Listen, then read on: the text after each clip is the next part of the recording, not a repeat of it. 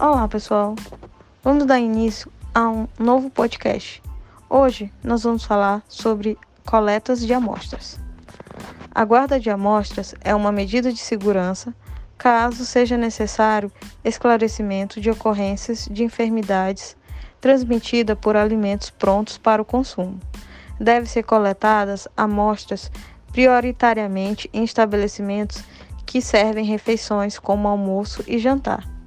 As coletas devem ser diárias e de todos os componentes do cardápio da refeição servida. A quantidade retirada deve ser no mínimo 100 gramas e o armazenamento deve ser feito por 72 horas, sobre refrigeração até 4 graus Celsius.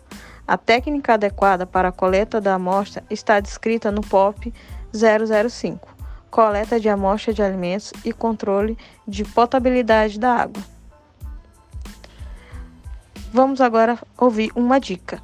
Acondicione as amostras de cada dia em potes plásticos, identificando com a data da coleta. Após três dias de armazenamento, as amostras podem ser descartadas. Uma dica para facilitar a organização das datas das amostras é destinar uma caixa para dia da semana. Exemplo: segunda, terça, quarta, quinta e sexta. A cada nova coleta, as amostras da caixa destinada àquele dia da semana são descartadas, dando espaço a novas amostras.